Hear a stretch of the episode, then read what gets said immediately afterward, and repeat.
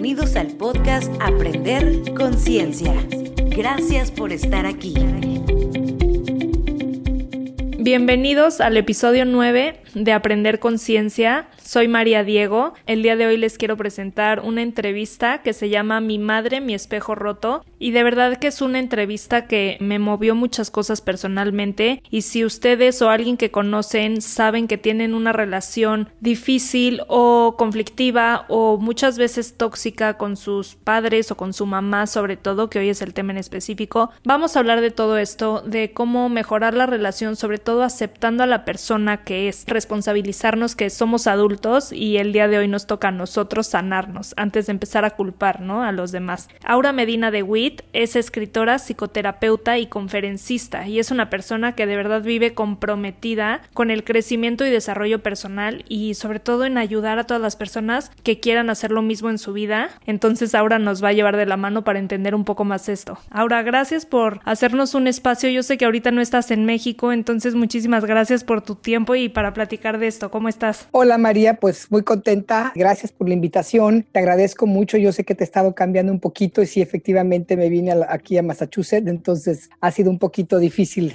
coordinar, pero bueno, finalmente encontramos un espacio y encantada. Muchas gracias por invitarme. Encantada de, pues sobre todo de platicar estos temas, porque algo que tú dijiste ahorita es cierto, ¿no? Este compromiso hacia la, hacia la sanación interna para mí ha sido un motor en mi vida y sí lo hago muy, muy fuerte, ¿no? Es algo como que me jala mucho sanarme yo, descubrir qué pasa, este como autoindagación y luego poderlo compartir con tantas personas que, con las que afortunadamente tengo el placer de poder compartir siempre, ¿no? No, yo estoy encantada de tenerte aquí, de verdad muchísimas gracias porque sé que es un tema que puede ayudar a sanar muchísimas cosas, pues no solo en mí que te conocí hace, unas, hace unos meses, sino todas las personas que nos escuchen, es un tema de mucho fruto personal. Entonces, gracias por tu tiempo. Platícanos, por favor, un poco, ¿por qué quisiste hablar específicamente de la madre, porque siempre he visto que se habla como que la influencia de los padres o del papá, pero ¿por qué de la madre específicamente? Bueno, yo he trabajado muchos años investigando a fondo el, el asunto de la codependencia. Mucha gente lo habla y yo creo que no hay un entendimiento profundo en general. Hay gente que claro que lo entiende, ¿no? Yo hace muchísimos, muchísimos años empecé, estaba yo recién divorciada, muy jovencita y como que me, empecé a dar cuenta que mi forma de relacionarme no era muy sana. No tenía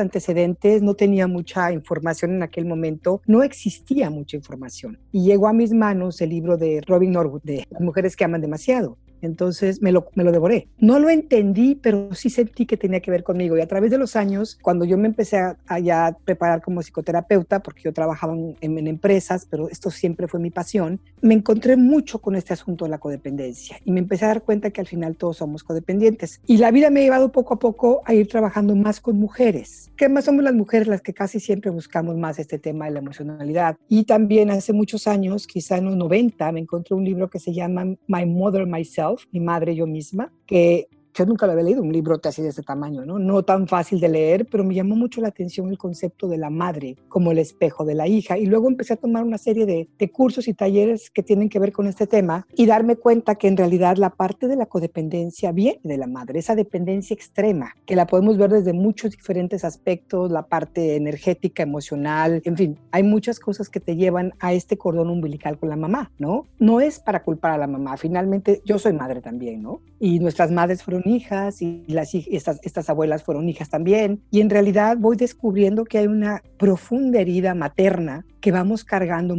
generación con generación las mujeres y que finalmente las madres somos el espejo de las hijas, ¿sí? Y la relación con los hijos es diferente. Yo no quiero decir que una madre que no haya sanado sus heridas no afecte al, al hijo. Claro que lo afecta y lo afecta mucho. Pero sí es importante entender que la madre y la hija mujer tienen un vínculo muy especial. Como niñas, como mujercitas, necesitamos sentirnos amadas incondicionalmente al inicio de nuestra vida por nuestra madre. ¿sí? Esto, digamos, necesitamos este reflejo amoroso en los, ojos, en los ojos de nuestra madre. Y cuando esto no sucede, cuando este espejo no está limpio, es definitivamente un espejo, yo tengo aquí un espejito, ¿no? Pero es como decir, bueno, ¿cómo saber quién soy yo cuando soy una pequeñita? Entonces es la madre la que es mi espejo, la que me está reflejando continuamente quién soy yo, la que me va a ayudar. Después van a entrar papá y otras cosas, pero de inicio es mamá. Si mi propia madre no ha resuelto sus asuntos de, ser mujer en este mundo, en estas sociedades tan patriarcales, tan dañinas para muchas mujeres, tan terriblemente dolorosas, porque sí lo han sido, para la parte femenina, el colectivo femenino muy lastimado, muy dañado por nosotras mismas muchas veces.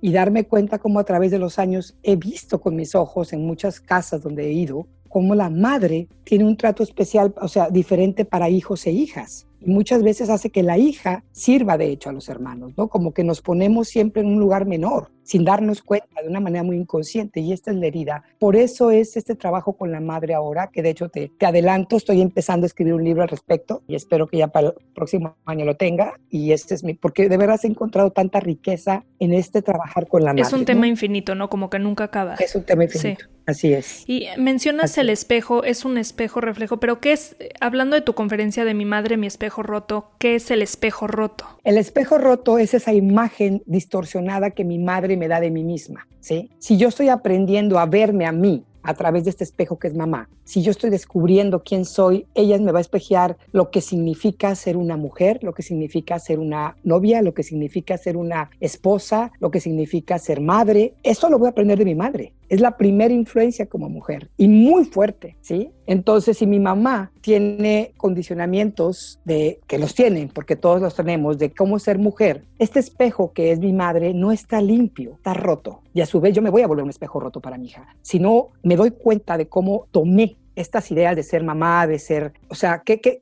y no es a un nivel de que mamá me haya dicho, eh, María, no se trata de lo que me dijo mi mamá, se trata de lo que hizo mi mamá, de cómo lo hace ella, cómo lo vive ella, cómo lo encarna ella. Déjame darte un ejemplo. Una madre que acepte abuso físico del papá, del esposo. ¿no? Que el papá la maltrate, que el papá le grite, que de alguna manera el papá esté siendo un poco abusivo con esta madre o un mucho abusivo. Y la mamá no hace nada al respecto, lo permite, pero trata de educar a su hija o a sus hijas para que ellas no acepten este tipo de abuso. Y les dice, no, ustedes estudien, ustedes vayan a la universidad, sean independientes. Eso está muy bueno, pero lo que está aprendiendo la niña a un nivel muy, muy inconsciente es que más bien que la relación con un hombre implica aceptar el maltrato. Aunque aquí tengas otra idea, en el inconsciente estás, estás aprendiendo que amor implica ser maltratada y permitir esos maltratos. Porque en realidad lo que aprendemos es eso, ¿no? O sea, como dije alguna vez en el, también en una entrevista, muchas veces el ruido que hacen nuestras acciones no nos dejan escuchar las voces, ¿no? Porque son más fuertes y son más... Pesan mucho más. Claro, eso es lo que de niños aprendemos, lo que hacen mis papás, no lo que dicen que hagamos. Totalmente. Oye, en una parte de la conferencia que vi que diste hace más o menos dos meses, ¿no? Un poco más. Me encantó la parte que hablas del vínculo energético, como mencionabas hace un momento, que tenemos con nuestra madre desde el tercer mes de vida y cómo desde ahí e incluso antes las sensaciones de lo que yo traigo como mamá las siente el bebé incluso en el útero. Así ¿Qué, es. ¿Qué nos puedes platicar de esto para que se entienda mejor en tus palabras? Bueno, todo esto empieza, bueno, yo lo aprendí a través de estudiar toda la, la de estudiar y de, y, y de experimentar lo que es la terapia, la psicoterapia corporal de Wilhelm Reich que a su vez viene su alumno Alexander Lowen y que crea toda la, la, visión de la bioenergética. Y en la bioenergética hablan de diferentes caracterologías. Esto tiene muchísimos años, ¿eh? muchísimos años. Y hay una caracterología que es la esquizoide, que es la rechazada de vientre. Y ahí fue cuando me di cuenta o empecé a, a aprender con esos maestros, que el, el, bebé, desde que es un fetito, empieza a recibir, empieza a percibir cosas. Claro que no las entiendes, ni te vas a acordar de eso. Están a un nivel muy, muy inconsciente, en, tu cerebro, digamos, reptiliano totalmente, ¿no? Pero tú vas percibiendo la energía de las emociones de tu madre y las vas absorbiendo, ¿sí? Entonces, si tu mamá tenía miedo de ser madre, porque a lo mejor vivía un momento difícil, porque su propia madre no le enseñó cómo ser una buena madre, porque su experiencia como hija fue muy dolorosa, porque a lo mejor no está casada, porque, en fin, mil cosas que pueden suceder, que aunque la madre diga, no, si yo estaba feliz por tenerte, pero inconscientemente a lo mejor tenía mucho miedo. María. Y desgraciadamente la sociedad nos ha creado un estereotipo de ser madres que no nos permiten decir, hey, estoy aterrada. Ah, no. La que es madre automáticamente tiene que estar feliz, plena y, brillante, aunque por dentro te esté comiendo el terror ¿sí? Entonces, todas esas digamos, esas sensaciones, estos sentimientos, estos pensamientos que no los compartes con casi nadie porque te van a crucificar, ¿no? ¿Cómo? Si ser madre es la plenitud de la mujer. Todas estas cosas que la sociedad nos ha metido en, en muchas culturas si eres madre, tienes que amar, o sea, automáticamente ya amas incondicionalmente. Tienes que ser perfecta. Entonces, claro, tú como empiezas a, te embarazas y hay una idea de que yo tengo que ser una madre perfecta, porque mi madre fue una madre perfecta. Y ahí se va pasando esto. Entonces, bueno, tu pregunta era sí, sí se recibe desde que estamos en el, en el útero, estamos recibiendo, estamos percibiendo las emociones de mamá, porque es a través de mamá que estamos conectándonos con el mundo. Entonces, una de las cosas que yo les decía en esta conferencia y en, muchas que he dicho, que, que, he tomado, es saber, le hacemos un gran favor a nuestras madres cuando las bajamos del, del, ¿cómo se llama? Del pedestal. Y a mí como madre no quiero que me pongan en un pedestal porque no puedo con ese papel. Yo no soy perfecta, tengo lastimadas, estoy enojada, me da miedo ser mamá, me aterra muchas veces. Ahorita ya mi hija es una mujer grande, pero de niña yo me aterraba y no me atrevía a decirlo, María, porque era mal visto. ¿Cómo? A la fecha. Es tu hija, tienes que amarla totalmente. Yo no sentía eso. Sí, sí la amaba, pero yo no me sentía capaz de ser esa madre perfecta que todo el mundo quería proyectar en mí. Claro. Y Hablando de la plática que mencionas, me acuerdo que dijiste que todo el mundo piensa que la forma en la que nos relacionamos con los demás en nuestra vida es un reflejo de la relación que tuve con mi papá, Ajá. cuando en realidad es la relación que tuve con mamá, ¿no? Bueno, es una mezcla. O, es como mujer. O sea, como niñas y como niños hay situaciones que no se completan en nuestra infancia, tanto los niños como las niñas hay estos vacíos, estas necesidades que no fueron cubiertas, puede ser de mamá, puede ser de papá. O sea, los primeros, digamos, meses de tu vida, el primer año, los primeros dos años, la, más, la figura más importante para ambos es la mamá. El niño luego se va a ir mucho a buscar a papá. La niña necesita crecer, o sea, hay como una, una como decía yo, este espejeo de la madre mucho más profundo, ¿sí? Ahora, las mujeres vamos a buscar en las parejas lograr eso que no pudimos lograr con mamá también entra papá, ¿sí? También va a ser mi relación con mi padre, me mostró, como niña, me enseña cómo dejarme tratar por hombres, por los hombres, cómo me tienen que tratar los hombres. Y, mi mamá me enseña cómo ser yo en esa relación con los hombres. Ok. Entonces los dos son importantes, pero efectivamente como, como niñas vamos a tratar ya de, de, adultas, de llenar esos vacíos emocionales que traemos de mamá, porque es la primera parte, porque es lo más profundo y lo más básico, porque es la que nos da la sensación de quién soy yo y de poder estar bien conmigo. Si no lo tengo, voy a seguir buscándolo en las otras relaciones a través de, mí, de, todos los años de mi vida, ¿no? Y lo más profundo va a ser en las parejas. ¿Y cómo puedo? Yo tengo un hijo, niño, de dos años. Y entonces cuando escuché tu plática, obviamente me movió muchísimo por mi relación con mi madre, lo que quieras. Pero me hizo preguntarme mucho cómo se si sigo con heridas de la infancia relacionadas con mi mamá que no quiero reflejar en, en mis hijos. El día de hoy tengo un niño, pero si el día de mañana tengo una niña y quiero sanarme yo primero, ¿cómo identifico que tengo heridas o que, o que hay algo que sanar? Que supongo que siempre hay, porque siempre nadie somos perfectos. Si, eres un ser humano y naciste en el, planeta Tierra, somos seres imperfectos, María, y parte, yo sí lo veo mucho como, lo, como decía Víctor Frank de la logoterapia, ¿no? el creador del maravilloso ser este. Somos seres espirituales en una experiencia humana. Todos estamos aquí de alguna manera experimentando la vida y aprendiendo ciertas cosas que cada quien viene a aprender. Y por eso no está mal tener heridas de la infancia, porque todos tenemos, nadie tiene una, nadie que yo conozca hasta hoy, no he visto jamás a nadie ni entre mis maestros, y ellos mismos lo aceptan, alguien que pueda decir yo tuve una infancia perfecta. La gente que lo cree vive en una, en una burbuja de fantasía y esa burbuja de fantasía no le permite relacionarse de una manera madura, ni, no le permite ver realmente su vida hoy, porque aprendió a ver la vida a través de los lentes de la fantasía, ¿no? Y lo sigue haciendo. Entonces, todos tenemos heridas, María, y para mí la terapia no nada más es una, un, suceso que, que, se da cuando algo terrible me pasa. Para mí es un proceso de vida donde todo el tiempo estoy en este, en este camino de, la autoindagación, todo el tiempo aprendiendo a conocerme cada vez más profundamente. No es nada más un, un, lugar donde yo voy a tomar terapia porque me siento terrible porque me abandonó alguien y ya no quiero sentir ese dolor. Esa es la equivocación. La terapia tiene que convertirse en un camino de vida, a veces apoyada por alguien más, a veces tú sola, cuando vas aprendiendo a verte y aprendiendo a crecer con los eventos que van sucediendo día a día. Pero ese es un aprendizaje de vida.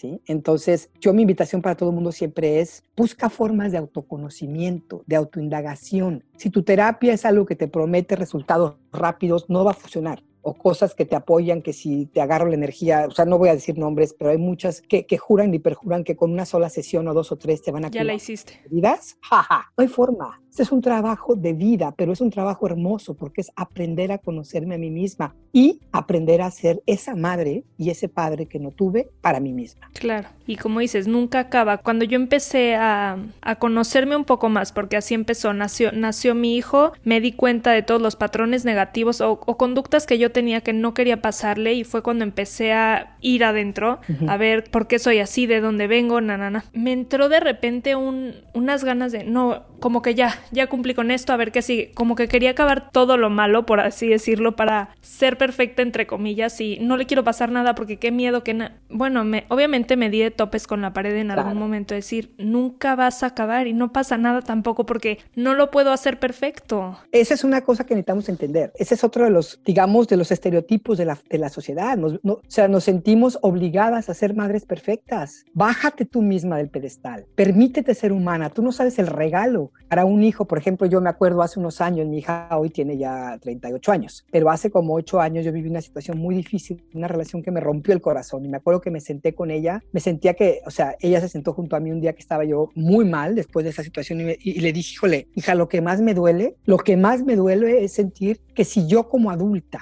por haber terminado esta situación, esta relación, me siento como me siento, ¿cómo fue para ti que yo no estuviera tan pendiente de ti? Porque eso es lo que me vino, ¿no? Y todo este aprendizaje. Y me he sentado con mi hija y hemos llorado juntas. Y he aguantado que me diga así, mamá, yo me sentí muy abandonada por ti. Y no como un reclamo, lo hemos hecho de una manera de donde yo reconozco es cierto. Y a veces me doy cuenta, hoy todavía, porque ahorita sobre todo a través de la pandemia se regresó a vivir conmigo por varias situaciones y ha sido un enfrentamiento fuerte. Y he tenido que sacar todos mis recursos y ella los suyos para poder madurar esta relación donde hay tanto amor, pero a la vez también este proceso de te odio de ella hacia mí. Y tiene todo sí, el derecho, porque a veces así pasa. Y no es cuestión de que tampoco que los hijos vengan y, ah, es que es tu culpa. No, a ver, vamos a entender una cosa. Sí, sí pasó por este, por este asunto los primeros años con nuestros padres, pero hoy como adultos no nos sirve culpar a nuestros padres. Sabemos que viene de ahí, pero este proceso no es para culparlos a ellos, es para responsabilizarme yo de mi niña herida, para darme cuenta que efectivamente traigo heridas de mi mamá y que a mí me corresponde sanarlas para pasarlas menos posibles a la siguiente generación. Hoy tengo Exacto. que hacerme responsable y aceptar que lo que tuve, eso estuvo bien, ¿no? Totalmente, y creo que eso es justamente lo que quiero hacer notar en este tipo de entrevistas. No, eh, el podcast que estoy empezando está enfocado, sí, sí obviamente a la época de la infancia y mucha gente se me acerca diciendo, claro, es que tienes un niño y entonces quieres hablar de la infancia de tu hijo. No, no quiero hablar de la infancia de mi hijo y no te voy a recomendar pañales y no te voy a recomendar... Estoy hablando de yo como adulto, como hoy que soy mamá. Claro. Cómo me sano, cómo dejo de responsabilidad, de responsabilizar a mis papás, que eso Exacto. también se me hace muy infantil. Pues ya eres un adulto, ya como que sánate tú y. Ahora, sí, pero cuidado, porque luego solemos caer en el otro extremo. Voy y, y tomo cursos de perdón y ya, ya, ya acabé con mis papás. No. No has acabado con tus papás, ni nunca vas a acabar, porque siempre van a salir cosas, pero no importa porque ya es contigo, ya es el papá y la mamá introyectada, lo que tienes adentro. ¿no? A tus padres de afuera los dejo en paz lo más posible. Ahora, en mis grupos de mujeres, María, que tengo varios grupos y varios talleres de, de, de, de sanando a la mamá, sí hay que distinguir cuando tenemos una familia y sobre todo una madre, de qué tipo de, de digamos, de qué grado es esta parte tóxica. ¿Sí? Porque finalmente sí a veces hay que tomar la decisión de separarnos físicamente de nuestras familias de origen sobre todo si nos siguen afectando, si, no, si cuando pones un límite, ese límite no es respetado, si ya sabes, llegas a casa de tus papás y te se sigue metiendo en tu vida por más que trates, si ellos no, no son capaces de respetar tu, tu movimiento de crecimiento, no digo que lo entiendan, no digo que, que, que, que sepan nada de eso, simplemente que respeten se, o sea, si siguen tratándote como esta niña o tus hermanos o alguien, muchas veces es importante alejarse. Y me ha tocado, me ha tocado casos, tanto en mis entrenamientos como en lo que yo hago, de mujeres que han tenido que separarse totalmente de su madre y de su familia de origen. Porque una madre enferma, una madre in, inmadura, una madre narcisista, como hablamos, que es una inmadurez emocional, que todos tenemos algo de narcisismo, pero cuando lleva un grado que la madre, si tú, por ejemplo, te voy a poner otro ejemplo muy doloroso, una madre que era muy golpeada por su marido, ¿no? Y que así crecieron las hijas, viendo cómo el marido, cómo el papá golpeaba a la mamá y cómo la mamá lo aguantaba. Esta hija se pone a estudiar, saca su licenciatura en psicología, pero se casa con un hombre que también la golpea, a pesar de todo eso. Afortunadamente, como ya traía trabajo, ya se da cuenta y, dice, no, yo no voy a aceptar esto, no voy a divorciar, ¿no? Antes de, que, antes de tener hijos, antes de que pase algo más. Entonces va con su mamá y se lo cuenta, y la mamá, en lugar de apoyarla, se enoja muchísimo con ella. ¿Cómo te atreves a divorciarte? Si yo he aguantado tantos años y aquí estoy todavía, ¿no? Pues esa es la madre narcisista. Y sí tenemos que entender que todos somos un poco narcisistas, pero hay narcisismos que son realmente tóxicos, muy tóxicos, aún como adultas. Y hay veces que con todo el, eh, o sea, honrando a nuestra madre, agradeciendo lo que se nos dio, a veces tenemos que separarnos de ella. Ahí cada quien, cada quien sabe hasta dónde, ¿no? Claro, y es quitarnos también esta culpa de, no, es que la familia siempre es primero y no importa, siempre va primero que tú y que, bueno, pero va primero que mi felicidad, que mi salud mental, que la salud de mi familia. Eso. Primero que qué. En la cultura latina, la cuestión de la madre está muy manipulada, como si ella tuviera el derecho de meterte en tu vida porque eres su hija. Y no es así. O sea, para nada, ya que tú eres adulta, digo, tendría que haber sido respetuosa desde que tú eras joven. Ahora, también es esta locura de muchas de nosotras de querer vivir con nuestros padres hasta que ya somos unos adultos. Sí. Eso tampoco es sano, ¿no? Sí, claro, también, también es aventura como que aventarte tú a decir, puedes, sí puedes. Llega un punto en el que puedes hacerlo solo, pero va muy de la mano, siento, con el trabajo interno y el lo mismo, responsabilizarnos y el querer cambiar, porque luego ah, típico que te dicen, nunca vas a cambiar a tu papá de 50 años. No, no lo vas a cambiar. Con los patrones que, pero no es el, o sea, no lo veas hacia afuera, no lo veas, lo quiero cambiar a él, que no. trabaja en ti. ¿No? Este, este este trabajo es precisamente aceptar las limitaciones de mi madre o de mi padre, vivir el duelo, permitirme vivir el duelo por no haber tenido esos padres, esa madre, esa familia que me hubiera gustado y aprender a separarme psicológicamente de ellos. No nada más físicamente, porque te puedes ir al otro lado del mundo, pero si no lo sanas, vas ellos te van a seguir adentro de ti, ¿sí? Sí darte cuenta de todo el daño que recibiste de niña, pero llega un punto que dices, bueno, ah, no voy a pasar, es como cuando te pasas la vida tratando de, cambiar a tu pareja. Una mujer que no acepta las limitaciones de su madre, que no ha trabajado con eso, va a caer fácilmente en hacer lo mismo en una relación con un hombre, donde me voy a dedicar a cambiarlo voy a, voy a hacer todo lo posible. Para, o sea, nunca va, no vamos a aprender a estar con alguien que sea bueno para nosotros, por eso es tan importante. Pon tú, una autora que no me acuerdo cómo se llama, pero pone una descripción de un, de un árbol, ¿no? Somos este árbol. Las raíces profundas, que son todo lo que aprendimos de casa, la familia, toda esta cuestión cultural que traemos, el tronco somos nosotros creciendo con todas las heridas que nunca se terminan, pero que, o sea, que sí se sanan, pero dejan cicatrices y todas las ramas que tienen que ver la forma en que hoy florecemos, nuestras relaciones, nuestro trabajo. Entonces, si queremos nada más sanar, si digamos un día vemos que las ramas no están dando flores y queremos sanar todo en las ramas, no, hay que ir a la raíz. Y la raíz son nuestros padres. Pero no es sanarlos a ellos, no es quererlos cambiar a ellos. Si estás en casa de tu madre, date cuenta, de tu padre, va a ser muy difícil para ti porque vas a enojarte en la terapia y vas a llegar a casa de tu mamá y vas a quererla cambiar, ¿no? O por injustas que te parezcan sus reglas, es su casa, ella tiene todo el derecho. No te gusta, busca la tuya. Me encanta lo que, lo que nos platicaste. Te quiero dar las gracias otra vez por tu tiempo. Sé que nos hiciste un espacio en tu agenda que ya, ya en unos días regresas a México, ¿no? el jueves me regreso, exactamente. Ya ah. tristemente. Tristemente y alegremente, las dos cosas. Sí. pues muchísimas gracias, Aura. Gracias por platicarnos de esto y empezar a conocer un poco más, que no, no es algo que se escuche fácilmente hoy en día, pero es algo, siento, muy necesario para todos y que realmente si, si nos interesa hacer este trabajo interno hay que empezar por estudiar muchísimo, informarnos muchísimo, como dices. Trabajar con uno. Yo, de hecho, en enero empiezo el grupo de la otra vez de las mujeres que de mi madre, mi espejo roto, que es un trabajo que hacemos ahorita ya por Zoom, porque bueno, ahorita presencial no se puede. Y está rico porque lo han aprovechado muchas mujeres de muchos lugares, ¿no? Entonces, en ese sentido, pues yo les invito a que, a que se contacten con nosotros. Tenemos estos talleres para mujeres muy lindos que empezamos en enero. Dentro de unos días vamos a tener unos cerrando ciclos. O sea, siempre estoy tratando de crear ese material que, nos dé un poquito más de conciencia a todos, ¿no? De, que nos ayude a buscar nuestro propio camino de sanación. Al final, eso es lo que les puedo recomendar, eso es lo que les puedo sugerir, ¿no? Cómo aprender yo misma a cuidarme,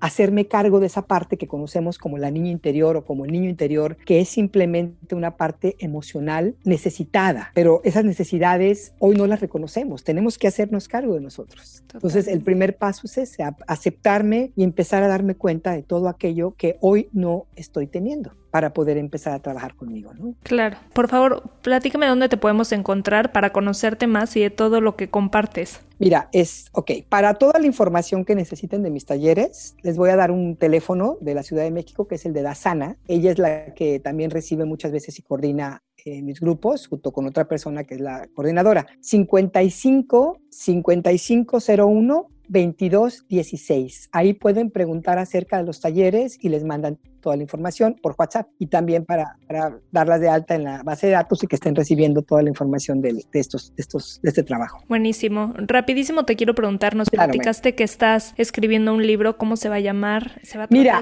el tratamiento, el, el, la propuesta es Mi Madre, Mi Espejo Roto, pero tenemos todavía, así empezó, este, la editorial que ya, ya me lo autorizó, pues casi siempre al final es donde dejan lo del título, ¿no? Va tomando como, empezamos con, o sea, digamos que esa es la idea del libro empezar a y es un libro para mujeres acerca de todo este trabajo con la mamá. Qué padre. Pues estaremos muy al pendiente para comprarlo cuando salga. Claro que sí, María, te avisaré si quieres que platiquemos ahí eh, con tu gente. Muchísimas gracias, Saura. Mil gracias por tu tiempo. Y a todos los que nos escuchan, ya saben que nos pueden contactar por medio de Instagram en aprender.conciencia y también estamos como Aprender Conciencia en Facebook y YouTube. Nos escuchamos el siguiente martes.